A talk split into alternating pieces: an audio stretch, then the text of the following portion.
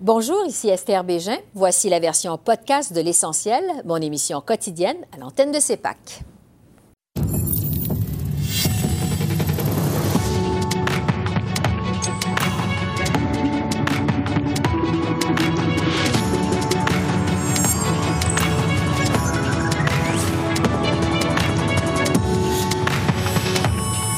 Soir, front commun de cinq maires du Québec pour demander un meilleur contrôle des armes à feu au pays. Les conservateurs conserveront-ils l'interdiction des armes d'assaut? On pose la question au candidat Pierre Paulus. Et Nathalie Provost du groupe Police se souvient réagit aux propositions des partis. L'enjeu des armes à feu en Alberta, les manifestations anti-Trudeau en Ontario, la montée du NPD et des conservateurs en Atlantique, l'analyse de notre panel d'Est en Ouest. Bonsoir, Mesdames, Messieurs. En ce jour 24 de la campagne électorale au pays, le chef libéral était de passage à Montréal où il a réitéré ses promesses en matière d'accès à la propriété. Justin Trudeau a répété son intention de mettre fin aux rénovictions et de créer un compte d'épargne libre d'impôts pour l'achat d'une première propriété pour les moins de 40 ans. M. Trudeau a aussi condamné la violence des manifestants qui lui ont lancé du gravier lundi en se disant inquiet pour tous ceux qui subissent les foudres des anti-vaccins. À Toronto, le chef du NPD s'est engagé à doubler le financement accordé aux municipalités pour électrifier le transport en commun, soit de le faire passer de 2,2 à 4,4 milliards de dollars. Jagmeet Singh a aussi critiqué le bilan de Justin Trudeau en matière d'environnement. Il a entre autres soulevé l'échec des libéraux à atteindre les cibles de réduction des gaz à effet de serre et leurs subventions aux grandes pétrolières. Devant la Cour suprême à Ottawa, le chef du Bloc québécois a de nouveau pris l'engagement de défendre la liberté d'expression. Et François Blanchette a ramené de l'avant l'affaire de la professeure Verouchka, lieutenant Duval, et celle du professeur Amir Attaran.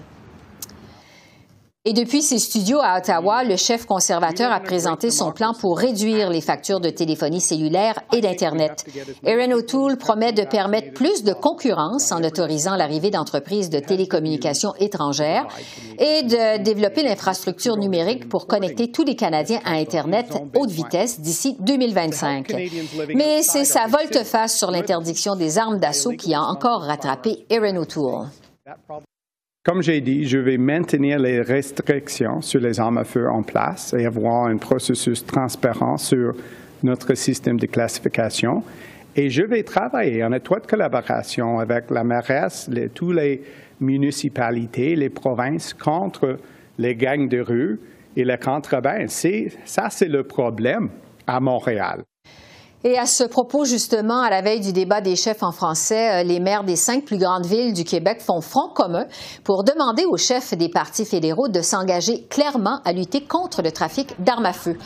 Leur sortie euh, survient alors que le sujet des armes d'assaut continue de hanter le chef conservateur. Euh, Aaron O'Toole a renoncé dimanche à l'une de ses promesses en annonçant qu'il n'abolirait finalement pas un décret interdisant certaines armes de style militaire, tout en promettant de revoir la classification de ces armes à feu.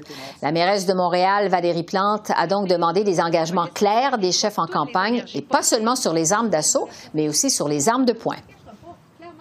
Ben, on demande aux chefs fédéraux de s'engager clairement et fermement à contrôler les armes à feu, les armes d'assaut et les armes de poing. Parce qu'il ne faut pas que le débat demeure seulement sur les armes d'assaut. Les armes de poing, c'est ça qui est dans nos rues en ce moment. C'est les armes de poing. Ben, et puis à ce moment-ci, ce qu'on veut savoir, c'est un plan clair, pas d'échappatoire. Quel est le plan de match? Comment on contrôle les frontières? Comment on donne des ressources supplémentaires? Mais surtout, comment est-ce qu'on prend son courage à deux mains et on en fait une priorité. Et ce débat entourant l'interdiction des armes d'assaut, ça suit euh, littéralement le chef conservateur depuis plus de quatre jours maintenant. Les conservateurs qui ont dû euh, modifier leur plateforme électorale un peu in extremis pour tenter de préciser leur position sur les armes d'assaut. Alors, j'en discute avec Pierre Paulus, qui est député conservateur sortant dans la région de Québec et porte-parole aussi en matière de sécurité publique. Bonsoir, Monsieur Paulus. Bonsoir, Mme Bégin. Bon, on vient de le voir, les maires euh, des cinq plus grandes municipalités au Québec font front commun pour demander euh, des engagements clairs euh, des partis politiques en matière d'armes à feu. Puisqu'on vous demande de la clarté, je vous demanderai d'abord, est-ce que les conservateurs vont, oui ou non, conserver cette interdiction des armes d'assaut, des armes d'assaut qui a été introduite par les libéraux l'an dernier. Oui ou non, vous allez conserver cette interdiction-là? Oui. Ce qui a été modifié, la plateforme électorale, c'est que la liste qui a été mise en place le 1er mai 2020 va demeurer. Mm-hmm. Et tant aussi longtemps que la vérification externe n'aura pas été faite. Donc, on va mettre une, une vérification comme un comité, dans le fond, d'experts qui vont se réunir, qui vont faire le point sur la situation des armes. Parce qu'il faut comprendre qu'actuellement, le débat est impossible à faire. Il y a beaucoup trop d'informations divergentes. Les gens ne se comprennent pas en partant sur le propos, la définition d'une arme d'assaut, par exemple. C'est mm pas clair pour tout le monde. Donc, il y a beaucoup de choses à clarifier et c'est pour ça que M. Auto a décidé finalement de dire, regardez là, on va maintenir le statu quo pour l'instant. On va faire une, un comité externe qui va faire des recommandations. On pourra revenir avec des choses qui sont claires, précises pour les Canadiens. Oui, mais euh, bon, justement, ça veut dire quoi? Là? Parce que M. O'Toole, effectivement, a été plutôt clair. Aujourd'hui, il dit qu'on maintient les interdictions en place, mais du moins mhm. pour le moment. Euh, mais, euh, bon, il dit qu'il va avoir une revue transparente sur le système de classification de ces armes à feu. Mhm. Qu'est-ce que ça veut dire au ben, juste? Je vais vous donner un exemple. Un exemple, ben oui, ben, écoutez, un exemple simple. Quand le gouvernement libéral a décidé de faire la liste l'ordre en conseil qui ont mis 1500 modèles d'armes de variantes. Il y a beaucoup de, zones grises ou d'incompréhension. Par exemple, un calibre 22, une espèce d'arme qu'on chasse les écureuils. Alors, ben, c'était mis là-dedans parce qu'il y a un modèle qui est en plastique noir. pas d'affaire, là. Mm-hmm. Euh, un calibre 12 pour aller à la chasse au canard. Il y, a, des modèles qui existent, qui sont noirs en plastique. Donc, ils ont mis ça dans une liste d'armes d'assaut. C'est une arme pour aller au canard. Donc, il y a des incohérences comme ça. Et c'est pour ça que là, on a dit, regardez, là, c'est trop complexe. On va laisser les experts faire l'analyse de tout ça.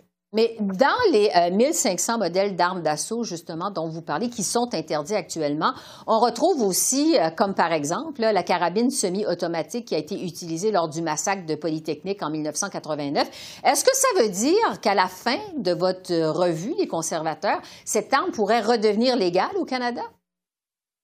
Pas nécessairement. C'est pour ça que l'arme, euh, ça va dépendre de l'évaluation qui en est faite. Mais vous savez, le problème du débat actuellement, c'est qu'on parle d'armes d'assaut. On parle d'armes qui, premièrement, au Canada, sont semi-automatiques. Et je comprends que l'arme de Polytechnique a 30 ans. Il y a eu cinq événements au Canada là, désastreux là, par rapport à des, des, tueries de masse, mm-hmm. qu'on appelle. Mais tous les jours dans les rues de Montréal, actuellement, il y a des tirs provenant d'armes qui sont détenues par des criminels des gangs de rue, des armes qui proviennent du marché noir, de la contrebande. Et ça, c'est là que nous, du côté conservateur, on dit qu'il faut mettre l'emphase de l'argent de façon prioritaire, de façon très rapide pour s'attaquer au problème des gangs de rue de Toronto, de Montréal, même ça commence à Québec.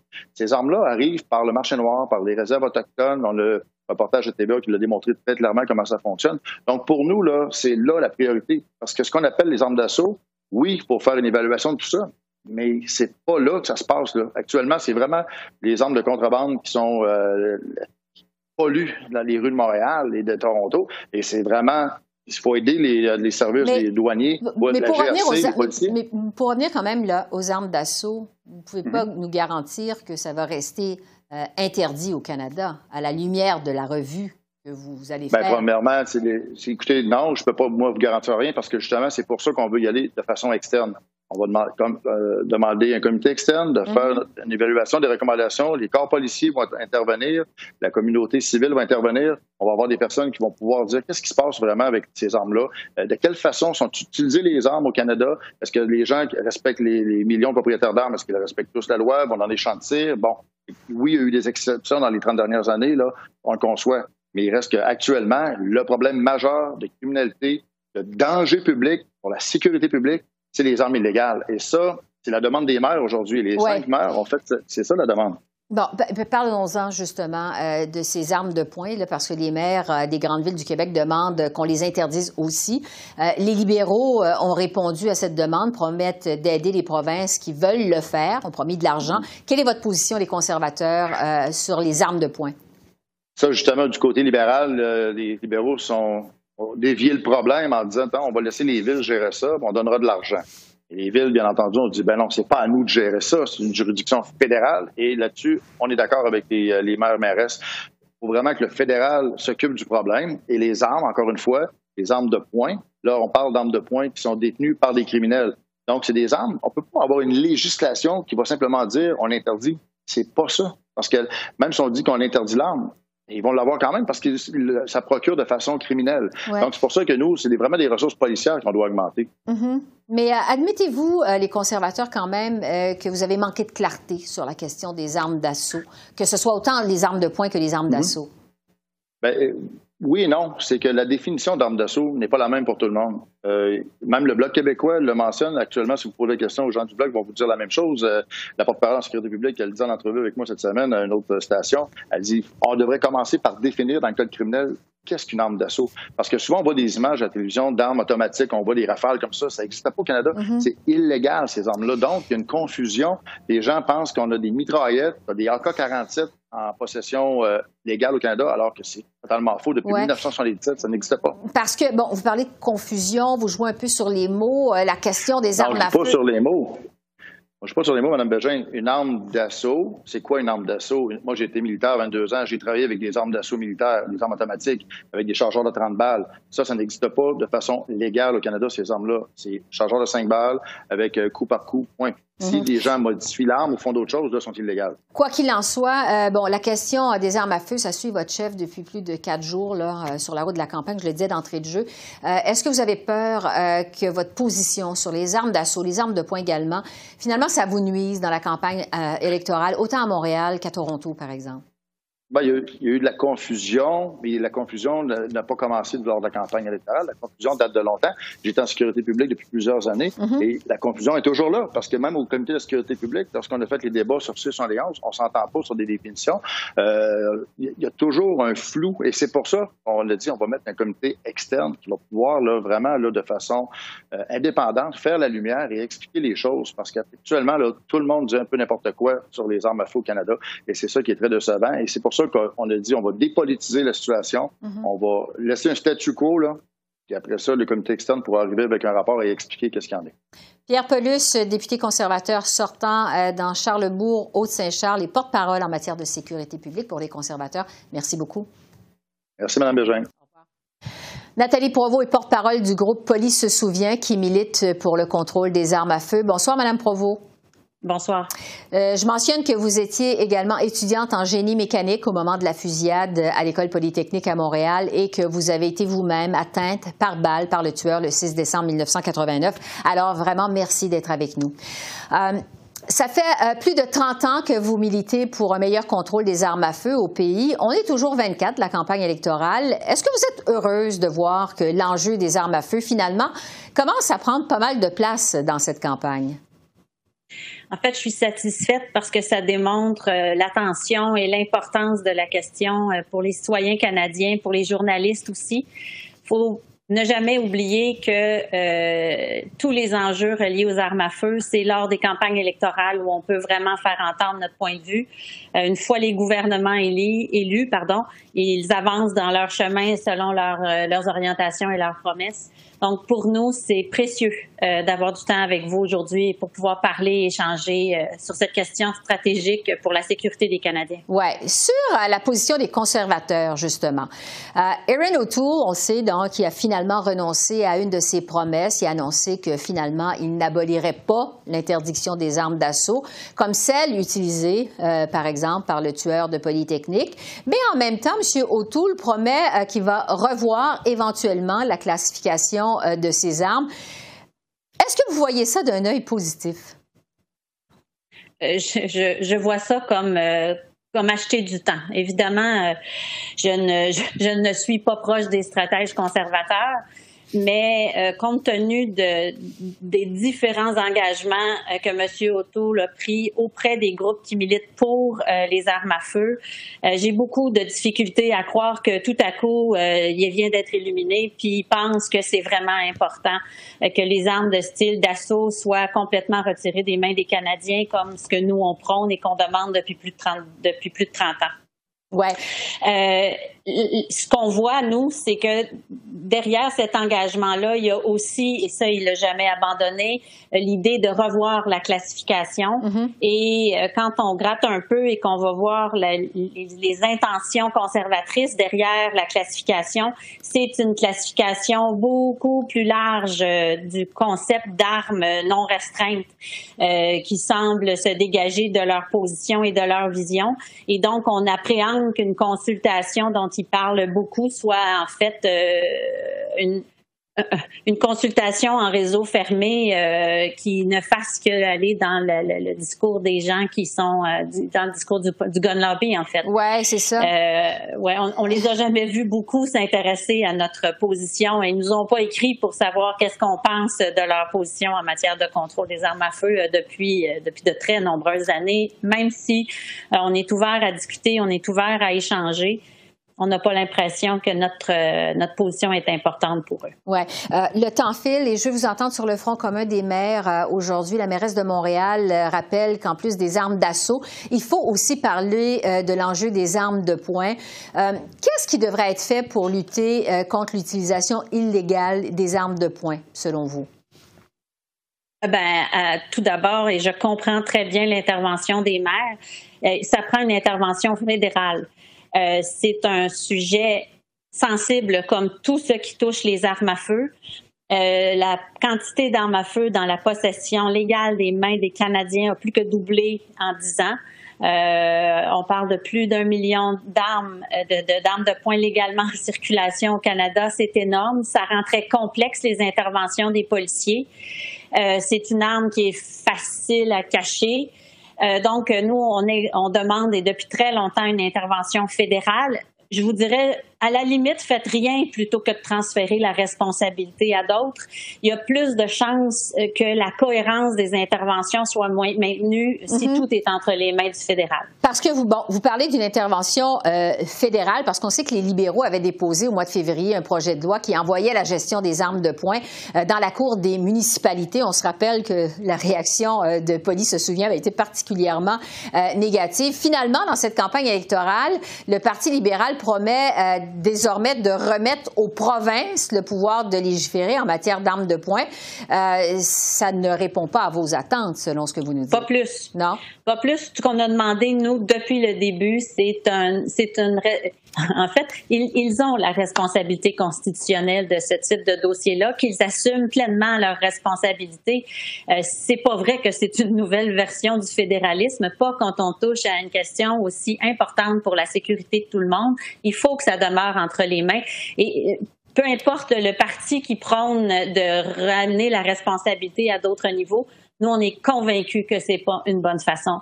Euh, d'intervenir pour la sécurité des Canadiens. Oui, parce que bon, les conservateurs de leur côté affirment qu'au lieu de lutter contre les armes de poing qui sont achetées tout à fait légalement, il faut plutôt euh, lutter contre le trafic illégal des armes à feu aux frontières. Qu'est-ce que vous pensez de cette recommandation-là, suggestion-là des conservateurs? En fait, il y a, un enjeu de, trafic d'armes, il y a un enjeu de gang de rue, il y a un enjeu de criminalité, mais il y a aussi tellement d'armes légales euh, dans la possession des mains et, du passage du légal à l'illégal au sein du Canada. C'est pas vrai que c'est que la frontière américaine qui est poreuse. Il y a aussi des transactions illégales dans le Canada. Euh, Statistique Canada est en mesure de le démontrer. Là, euh, j'ai pas les chiffres sous les mains, mais euh, donc, c'est banaliser le problème, mais c'est encore oublier que à la base, une arme à feu, c'est un instrument extrêmement dangereux fait pour tuer. Donc, il faut agir sur ça. Puis ensuite, euh, pas ensuite, mais et on travaille. Donc, on marche et on mange la gomme en même temps. Là. on travaille sur le contrôle et on travaille sur la contrebande et on travaille sur la criminalité. Pas juste un des sujets, c'est un, c'est beaucoup trop global, beaucoup trop large. Et puis on le voit, hein, la destruction du registre euh, des armes d'épaule a eu des conséquences. Il y a plus de morts par arme à feu depuis 2012. La, courbe a recommencé à augmenter. On le craignait, on le voit. Et il faut absolument qu'il y ait des décisions fortes qui soient prises. On le martèle élection après élection. Et c'est ce qu'on va demander encore à tout le monde. Et on verra si demain ce sera débattu lors du débat des chefs en français. Euh, Nathalie Provost euh, du groupe Police se souvient. Merci beaucoup. Merci. Ça fait plaisir. Merci. Au revoir. Et le débat sur le contrôle des armes à feu a aussi trouvé écho un peu partout au pays sur la route électorale. Ce sera d'ailleurs notre premier sujet d'analyse avec notre panel d'Est en Ouest, Stéphanie, euh, Roger et Frédéric. Alors bonsoir à vous trois. Bonsoir. Bonsoir. Frédéric, je vais commencer avec vous. On en a beaucoup parlé depuis le début euh, de l'émission. Euh, la volte-face d'Erin O'Toole au sujet de l'interdiction, l'interdiction des armes d'assaut, ça fait couler beaucoup d'encre. Euh, comment est-ce que c'est reçu en Alberta auprès de la base plus à droite du Parti conservateur? Euh, ce n'est pas nécessairement bien accueilli parce qu'on sait que c'est une question de contrôle des armes à feu qui était, qui est chère aux conservateurs et qui était chère aux conservateurs sous Stephen Harper. Et donc, ça a souvent créé euh, des débats à l'intérieur de la grande famille conservatrice jusqu'à quel point on pouvait resserrer le contrôle des armes à feu. Euh, on vient de voir d'ailleurs l'Alberta nommer son propre contrôleur des armes à feu récemment. Donc, c'est certain que cette question-là euh, il y a un potentiel de division euh, qui pourrait euh, miner un peu la campagne conservatrice parce que précisément, Erin O'Toole a l'air ici d'avoir une sorte de double discours et les candidats conservateurs de, l'Ouest risquent d'être dans une position inconfortable, surtout à la suite du débat en anglais, en présumant que cette question-là fasse surface aussi au débat en anglais. Oui, c'est ça. Stéphanie, du côté de Toronto, bon, on sait que la région est aux prises avec un grave problème de fusillade. Euh, aujourd'hui, au Québec, les maires euh, ont fait une sortie pour demander un meilleur contrôle, autant des armes d'assaut que des armes de poing. Est-ce que c'est un débat qui pourrait nuire euh, aussi aux conservateurs dans le Grand Toronto? Ben, évidemment, c'est une question qui clive beaucoup entre euh, l'électorat urbain et l'électorat rural.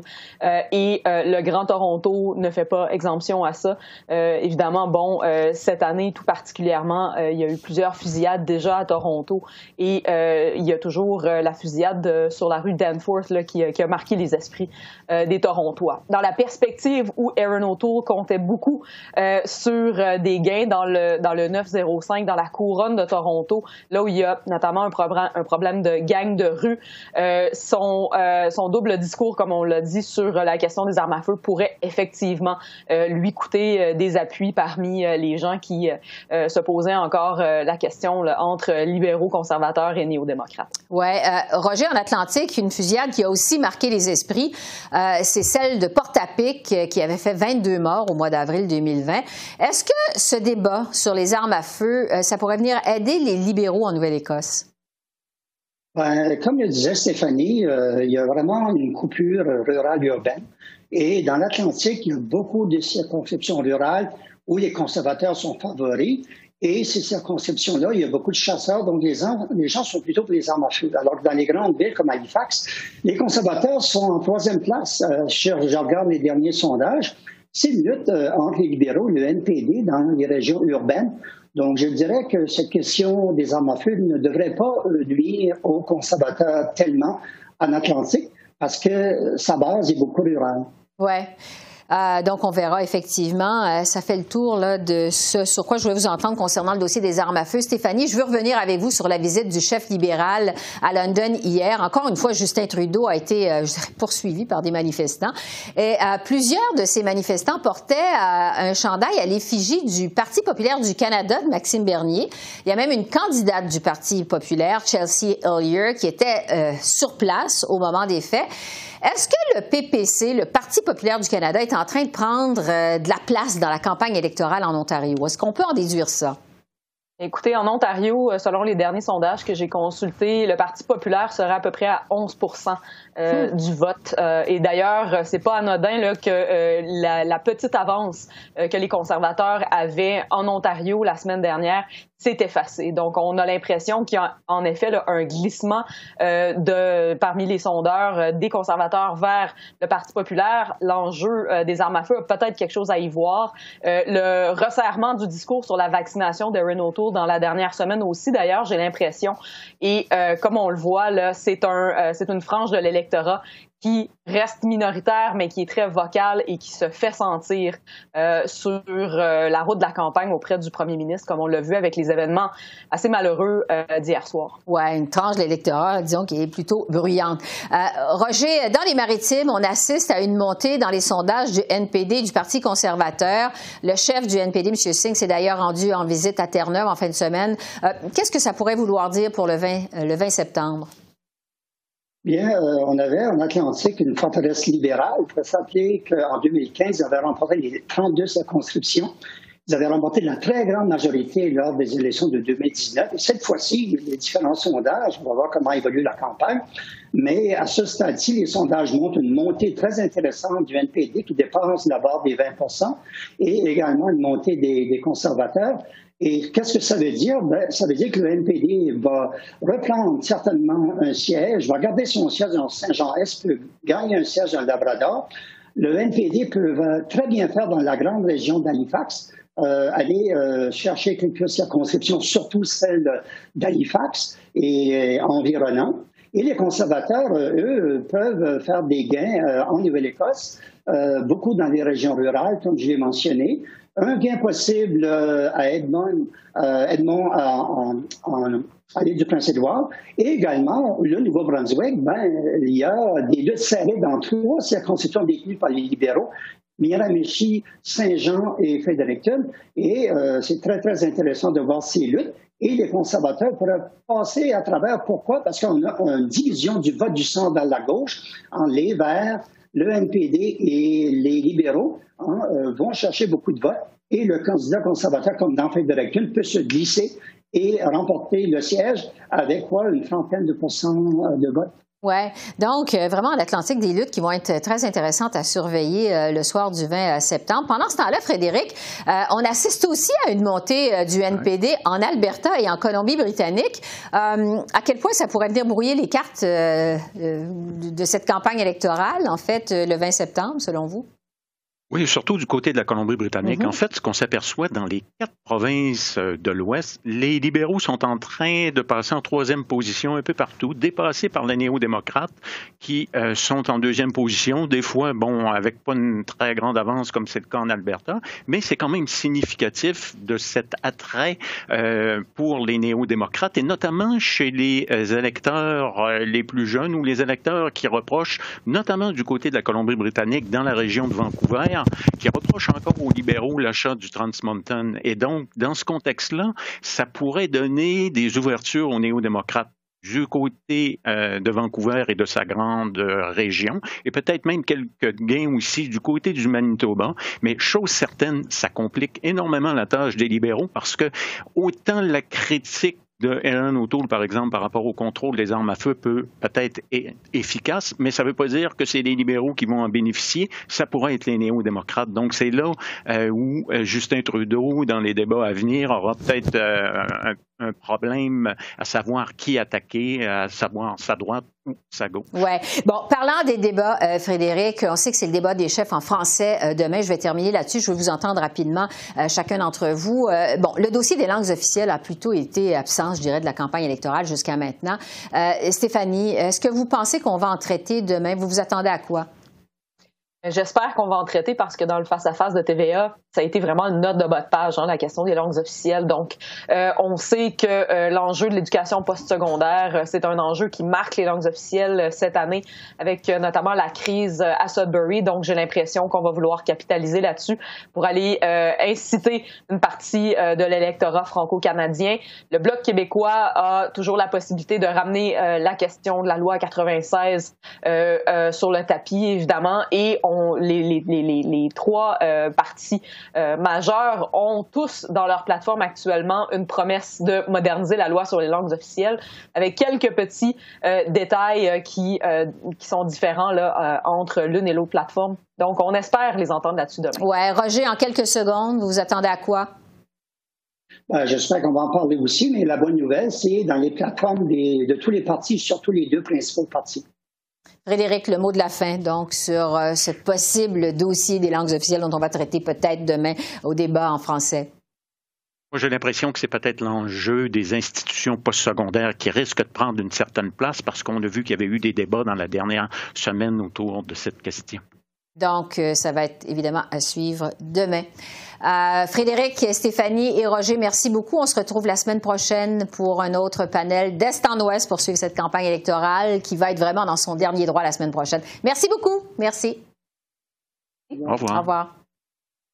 Et puis un mot en terminant pour vous dire que CEPAC vous présentera demain soir une couverture spéciale à l'occasion du débat des chefs en français. Pour l'occasion, je serai à l'antenne à compter de 19h en compagnie, entre autres, de collègues journalistes pour une analyse pré-débat. À compter de 20 heures, CEPAC diffusera ce débat des chefs et je serai de retour à l'antenne à compter de 22 heures en compagnie de mes invités pour vous présenter une analyse complète de cette rencontre et des conférences de presse des cinq chefs qui suivront à tour de rôle. Je vous donne donc un rendez-vous demain à compter de 19 heures. Entre-temps, je vous souhaite une excellente fin de soirée et je vous dis à demain. Au revoir.